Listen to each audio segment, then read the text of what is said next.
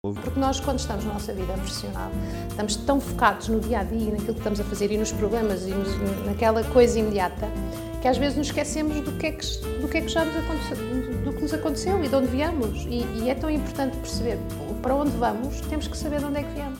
Bem-vindos a mais um episódio do Feito para Construir. Hoje temos um episódio verdadeiramente especial para vocês.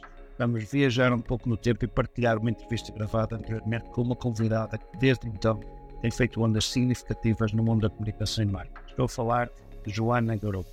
Na altura da nossa conversa, a Joana ainda não tinha lançado o seu novo projeto, Garopa Inc., mas já era uma força reconhecida com passagens marcantes como diretora de marketing e comunicação para empresas como a Siemens e Com mais de 25 anos de experiência no setor, ela é reconhecida pelo seu perfil de game changer, sendo a sua paixão a transformação de marcas, priorizando eficiência e eficácia. Em 2022 foi considerada uma das melhores marketeers com quem trabalhar em Portugal, segundo a Spoken.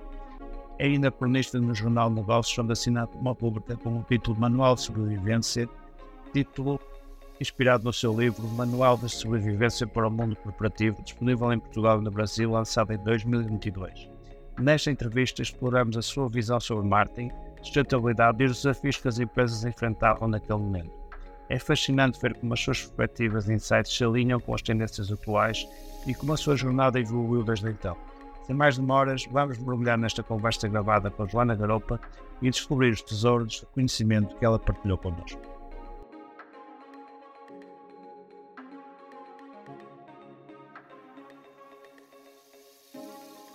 Então, olá a todos. Nós hoje temos a honra de ter como nossa convidada a Joana Garopa. Obrigado, Joana. Obrigada. A Joana um, é autora do livro Manual de Sobrevivência para o Mundo Corporativo e, um, e tem como percurso ter trabalhado em várias agências de publicidade, de marketing, relações públicas, como a Publicis, a McCann Erickson e a Mirek ou a DDB. Depois de uma curta incursão pelo mundo das telecomunicações, Sonaicom seguiu-se o desafio de liderar o Departamento de Marketing e Comunicação da Siemens, onde teve a oportunidade de trabalhar em contexto internacional e de multinacional. Depois esteve na Galp e ainda hoje faz parte do, da Fundação Galp, da Fundação Galp, exatamente, onde coordenou uma equipa que teve a responsabilidade de definir a estratégia de identidade da marca e do seu portfólio numa dúzia de geografias. Foi distinguida como Marketeer do Ano em 2020 e considerada uma das melhores marketeers com quem trabalha em Portugal. É mentora no programa da European Professional Women Network e tem participado em iniciativas que promovem a discussão da igualdade do género. Ainda escreve no Jornal de Negócios e, e obrigado por estar aqui presente. Obrigada pelo convite, é sempre bom e pronto, queria que nos falasse um bocadinho do seu livro, o que a motivou a, a escrever e o que é que aprendeu com, com os processos, ou tem. Antes de mais, muito obrigada pelo convite, estar aqui convosco. É sempre um prazer eh, e fiquei bastante surpreendida por, eh, por achar que podia de alguma forma transmitir aqui alguma, algumas, eh, alguns mantras e algumas histórias que podem ser interessantes para, para vós. Um, eu escrevi o livro porque um, confesso que entrei num período pós-pandemia, e eu acho que isto aconteceu a muita gente, um, de, de, me questionar efetivamente sobre, sobre a minha vida pessoal e profissional, se estava no sítio certo, se estava ou não estava alinhada com os meus valores. E, e entretanto, a, a Penguin, a, a editora, contactou-me, convidou-me, achou que, que poderia ser interessante ter um livro sobre um, uh, o mundo empresarial, mas numa perspectiva feminina. Portanto, o convite até foi feito nessa, nessa, nessa perspectiva. E eu, ok, vamos lá, eu gosto, normalmente digo sempre sim, depois a seguir é que era sim, mas como? Mas pronto, disse que sim, vamos a, vamos a isto e comecei um bocadinho no, no trabalho criativo de desconstruir o que é que poderia ser interessante e não.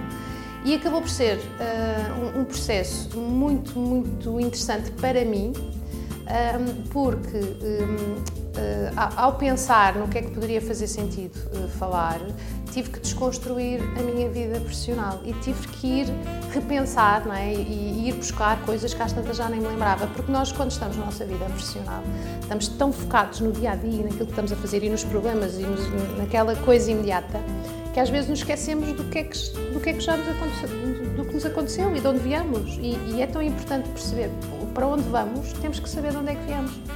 E, um, e, portanto, foi muito bom este processo em que me obriguei a ir ler coisas antigas, a pensar em chefias que já nem tinha, uh, já nem me lembrava, as boas e as más, não interessa, colegas que já não me, já não me lembrava. O próprio processo levou-me eu não quis editar o livro, nem pôr o livro cá fora, sem todas as pessoas que estão visadas no livro saberem que eu ia fazer. E, portanto, fui almoçar e, e, e, e, tive, tomar café com pessoas que já não vi há anos. Portanto, todo o processo de, de escrever efetivamente o livro, foi, foi, para mim, pessoalmente, foi, foi muito importante e ajudou-me a perceber um, o, o, as correções que efetivamente tive que fazer uh, uh, na minha vida profissional, para estar mais alinhada com os, com os meus valores, que era exatamente o meu, o meu objetivo. Portanto, o processo em si foi, foi muito bom e telefonemas como o seu, em que me convidam para falar sobre o tema e, e que me contam histórias de como, como, como, algumas das situações que eu caracterizo no livro podem ser um, inspiradoras. Uh, enfim, penso que o, o, objetivo já está mais do que cumprido. É, pegando nisso, tem, há uma história que, que eu adorei, já, já partilhei com a Joana, que é a história em Moçambique, numa feira em Maputo, em que chegou lá e, um, e com a ideia de que estava tudo pronto para, para no dia seguinte começar e, uh, e faltou tudo. Queres contar um bocadinho essa história só para... Sim, ou seja, o livro está repleto de, de efetivamente de episódios desde que eu era rookie e como, como disse bem, sempre trabalhei em agências de publicidade, design e depois é que passei para o, para para o mundo corporativo e, um, e, em todas as empresas por onde passei, bem ou mal, como, como todos nós, acho eu, espero eu, todos nós passamos por situações mais delicadas em que as coisas efetivamente não, não, não correm como, como, como, é suposto. E o livro tenta uh, não só contar essas histórias, mas também dar sugestões e até uh, alguns exercícios e alguns, alguns mantras de como é que se pode pegar nessas situações e até virar isso a seu favor, a favor da sua carreira e de um plano de carreira que, que faça sentido. Essa história em particular, uh, eu tinha, tinha feito um stand para,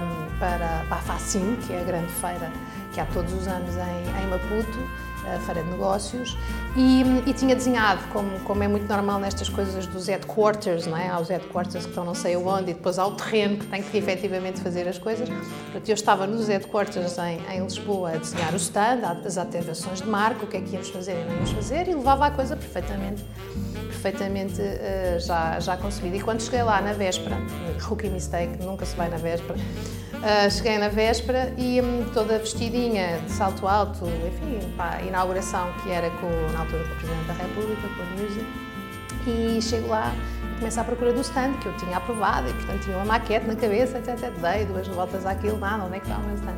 Até que efetivamente encontrei uma coisa parecida, eh, nem o logotipo estava correto, portanto, tudo aquilo não era bem o que, o que tinha idealizado e a inauguração era daí a umas horas e, e aquilo ainda estava muito atrasado. Então é tal questão, tirar os, os, sapatos e, enfim, tive que aspirar e fazer para aquilo estar mínima, nem era parecido com a maquete, era só minimamente decente para receber o Presidente da República.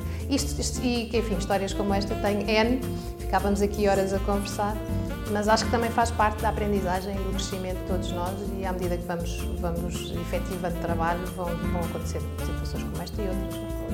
Esse, esse mostra bem aquilo que é a característica do, do, povo português e é por isso que muitas vezes, em, em contextos multinacionais, penso que a, que a Joana também fala disso, é, que nós eh, acabamos por se, nos revelarmos e superarmos até em relação a outros povos por causa desse espírito de... Sim, sim, sim, somos muito flexíveis e, um, e, e, sim, a experiência que tive na Siemens, acabei até por estar alguns anos lá fora e o que eu sinto é, uh, uh, somos muito profissionais, somos muito dedicados, um, tra eh, trabalhei com, com pessoas, não interessa aqui tanta nacionalidade, mas o que é facto é que trabalhando num ambiente multinacional somos confrontados e, e, e, e lidamos com pessoas que são brilhantes. Isto faz com que, com que a pessoa ainda queira ser melhor e que tenha que correr atrás, o que me agrada muito, é um, um, dos, um dos, grandes, uh, acho uma das grandes vantagens de se trabalhar com mercados exteriores e nesta, nesta, nesta lógica já de uma, de uma maior dimensão e internacionalização.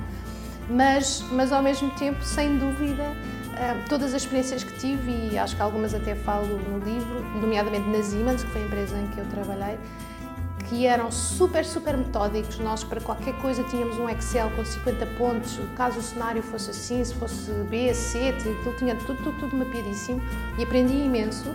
Mas o ponto era, se havia alguma das alíneas que não corria conforme o previsto, eles ficavam completamente bloqueados, bloqueados. E nós, nós espanhóis, confesso, tenho a dizer, nós espanhóis normalmente éramos o que, oi, oi, oi, oi, não para nada, quer dizer, isto faz-se na mesma, faz-se mais para a esquerda, mais para a direita, portanto, esta flexibilidade, sem perder o profissionalismo, a dedicação e, portanto, tudo o resto, efetivamente acho que nos diferencia nestes contextos. Muito bem.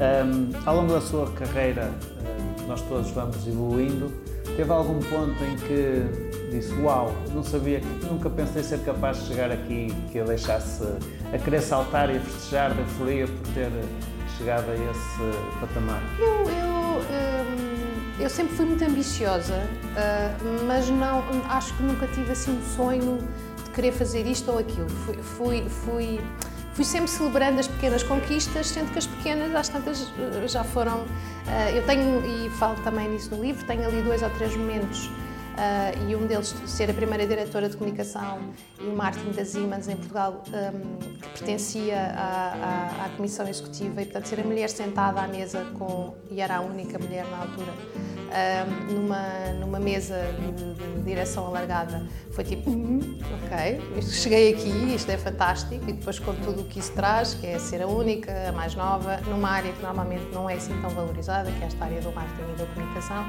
Portanto, tudo isso faz com que a pessoa depois vá tentar arranjar ferramentas que é para, para encarar o desafio de, de, de frente e, e, e consolidá-lo. Um, diria que houve vários episódios na minha vida que me fizeram, olha isto, mas se calhar eh, assim o mais surpreendente tem a ver uh, com a acessibilidade que, que, às vezes existe e que às vezes não existe uma série de uma série tipificação de pessoas. Nós às vezes contactamos com alguém que não nos responde, para mim é das piores coisas que pode acontecer, é a pessoa mandar um mail a alguém e essa pessoa não responder, acho que é das coisas que mais passa a ineficiência. E eu fico mesmo danada quando isso acontece, principalmente às vezes para pequenas coisas como eu quero convidar para fazer uma entrevista ou quero convidar para um determinado evento e a pessoa não responder, seja por LinkedIn, por exemplo, ou por... E até o, eu, eu penso sempre nisto, até o Simon Sinek, eu adoro, se não conhecem, pesquisem. É assim, dos oradores mais fantásticos, inspiradores, que fala muito sobre o desenvolvimento. Homem, o homem do why. É? Exatamente, é fantástico. E uma vez no LinkedIn, porque estávamos a pensar, em, na altura ainda para a Galp, pensar em trazer cá para um evento e LinkedIn, lá vai, como está, não tinha outra forma de lá chegar, portanto LinkedIn, e não é com o senhor, não sei se é ele ou se é uma equipa, mas não me interessa, porque o facto é que eu recebi uma resposta e esse, esse eu lembro-me dizer, what? Tipo, what?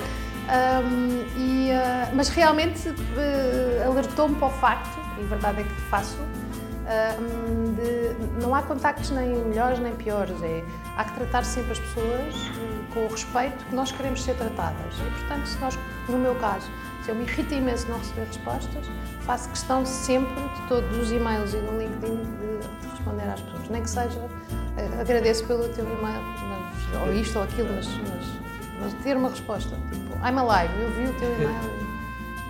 E já agora, é isto foi um bocadinho este processo, não é? A Joana está aqui porque foi por, por LinkedIn foi feito o convite, a Joana respondeu, exatamente, e pronto. E isto também leva a uma coisa que é, muitas vezes, nós achamos que há desafios demasiado altos e não acreditamos e, portanto, depois não, não desenvolvemos as ações necessárias.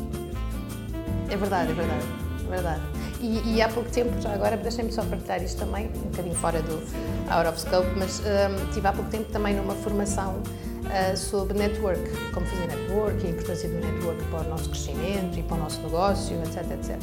E um dos exercícios, eu fiquei doida com aquilo, um dos exercícios era darem-nos uma lista com nomes Brad Pitt, uh, Papa Francisco, uh, Joana Vasconcelos, uma série de nomes de pessoas que a pessoa olha para aquilo completamente estratosférico. E depois dividem-nos em grupos de três. Isto era no, curso que é o Women on Board, uh, que é para preparar as mulheres para irem para, para boards de empresas. E, um, e o que é facto? E o que é facto é que se nós usarmos a nossa rede de contactos ou de alguém que esteja próximo, entre o grupo dos colégios dos filhos, o grupo dos amigos do futebol, o grupo dos, das pessoas que já conhecemos profissionalmente, uh, as férias fomos passar e conhecemos alguém. Se nós começarmos a pensar, e eu precisar de falar com o Papa Francisco, e o objetivo era este, é como é que se chega à fala, depois não interessa o que se lá vai, mas é como é que se chega lá. E o que é facto é que duas ou três pessoas conseguem chegar, conseguimos chegar a todo lado, porque há sempre alguém que conhece, ou primo, ou tio, ou trabalhou numa produtora, ou fez, não sei, há sempre alguém na nossa rede de contactos ou de alguém próximo, e a importância deste exercício é que não se faz isto sozinho, portanto eu junto-me consigo e com o operador de câmara que está atrás dessa câmara, e em conjunto os três havemos de conseguir a forma de lá chegar. Quando não conseguimos, LinkedIn também serve, mas o que é facto é que é incrível o poder das redes de. Já agora, olha, achei que valia a pena a partida. Agradeço porque é uma boa dica, porque, e é, tem mesmo a ver com isso. Há uns anos, uh, já ali há, isto há uns anos em que diziam que estávamos sempre a sete pessoas de chegar -huh. a quem quer que seja e acho que agora o, o tempo encurtou-se muito, muito, muito, mais. muito. Agora com o digital e enfim, todo esse mundo. Muito bem. É um, para, o nosso, para o nosso rede de contactos que estão a assistir aqui a, este, a este, esta entrevista, um, normalmente achamos que o marketing é uma coisa para as grandes empresas e para, para os grandes pensadores. Uh, não sei se têm algumas dicas que possa partilhar para pequenas empresas que, que, possam implementar no seu negócio com low budget e que, e que possam fazer com que eles se diferenciem da concorrência. Um, sim, ou seja, o marketing na prática, todos nós fazemos marketing todos os dias, não é? Nem que seja na forma como vestimos e na forma como falamos e, e, efetivamente é uma disciplina não, normalmente não muito não muito acarinhada, mas que pode fazer muita diferença. Um, e, há, e, e, o marketing, na realidade, não precisa de grande investimento. O marketing o que faz é uh, obriga-nos a pensar no comportamento humano, e o comportamento humano tem muito racional, mas também tem muito emocional. E às vezes há coisas tão simples, e este é um exemplo que dou de, um, de uma empresa com quem estou a trabalhar, um café, portanto, um, e, uh, e, eles, e o, o, Sr. Nuno, que é o dono do, do, café, ficava muito irritado porque queria fechar às seis e ele era muito, muito e é bastante uh, compenetrado com os seus horários e ficava muito irritado porque às vezes entravam clientes mesmo ali à, à, à beira das seis e ele não sabia muito bem como lidar com aquilo. E, uh, e às tantas, dei-lhe uma sugestão uh, que custou zero e que fez toda a diferença e, e que acabámos então por trabalhar até para as noutras áreas, que foi sugerir que ele pusesse uma, uma cadeira virada ao contrário na esplanada a partir das 10 para as 6. E, e, o que é facto é que as pessoas, quando veem a cadeira virada ao contrário, percebem que aquilo está num processo de fecho portanto, já não entram. E, portanto, já não há aquela situação desagradável de, de, de, pessoa entrar e ele dizer que não atende, que eu acho que é a pior coisa que se pode fazer a um cliente, não é? Não pode, não pode.